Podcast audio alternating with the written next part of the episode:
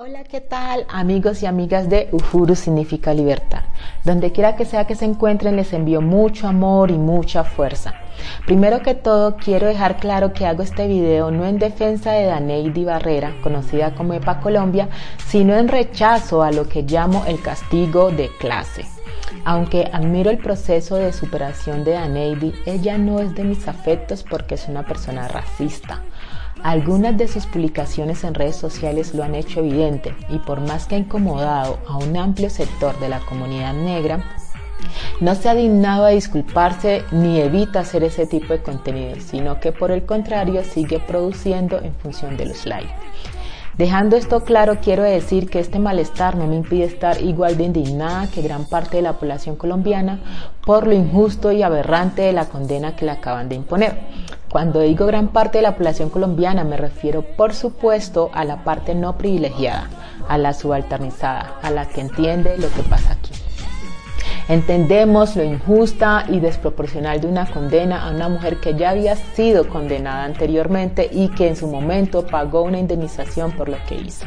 Entendemos también que esta condena es más un escarmiento por haber tenido el coraje de levantarse públicamente contra un sistema excluyente y desigual, que no la reconoce ni a ella ni a los iguales a ella es un escarmiento por retar el sistema y por responsabilizarse de su rebeldía, como pocos lo hacen. Es un escarmiento no solo a Daneidi, sino para todos los que la vimos. Quienes se han responsabilizado de su rebeldía en Colombia, por lo general, no terminan en la cárcel, sino desaparecidos, muertos, torturados y o descuartizados. Entendemos con esto que el sistema penitenciario colombiano no le importa la resocialización del sujeto, sino la intimidación a través de la punición. El mensaje que envía esta condena es que el castigo, la punición, es selectivo, se basa en la clase, en la casta, en los orígenes, en la clasificación del sujeto como otro otra diferenciado de quienes ostentan el poder y las tecnologías de punición y control social, y en el odio visceral de clase al sujeto diferenciado.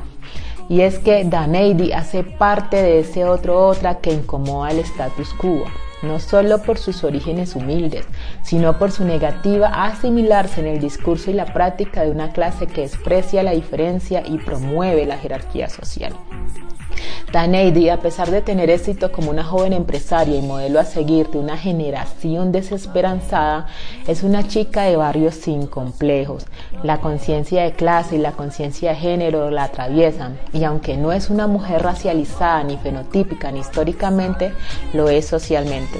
Y de allí procede su condena y el desprecio manifiesto. En palabras del historiador cubano Carlos Moore, el racismo es un sistema en sí. La sofisticación del sistema racismo contemporáneo reside precisamente en el hecho de que él se basa en el fenotipo, pero establece su legitimidad con base en argumentos desracializados que le confieren una mayor cobertura y tenacidad.